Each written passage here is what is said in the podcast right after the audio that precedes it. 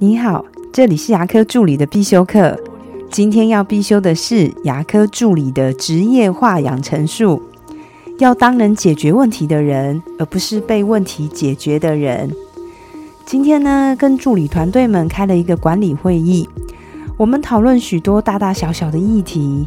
工作就是这样的，只要你有在前进，你就一定会遇到阻碍。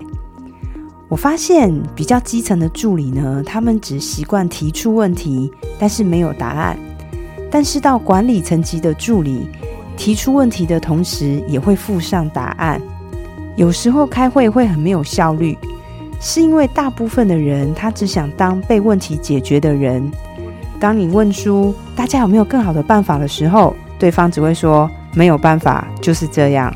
所以大家讨论了半天，问题它依旧存在。而管理层级的助理呢，你是要当解决问题的人。我通常喜欢给人家选择题，而不是是非题。当我们针对问题提出答案的时候，最好有两个以上的选项，并且要阐述一下两者之间的利弊得失。这是一个很好的训练，因为你要相信办法总比问题多。你呢？当你面对问题与挑战，你是喜欢当解决问题的人，还是被问题解决的人呢？我的分享就到这边。如果觉得今天的内容对你有帮助的话，请帮我下载下来或分享出去，让更多人听得到。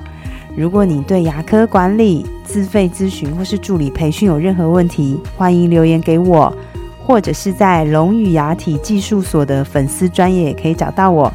下次再见了，拜拜。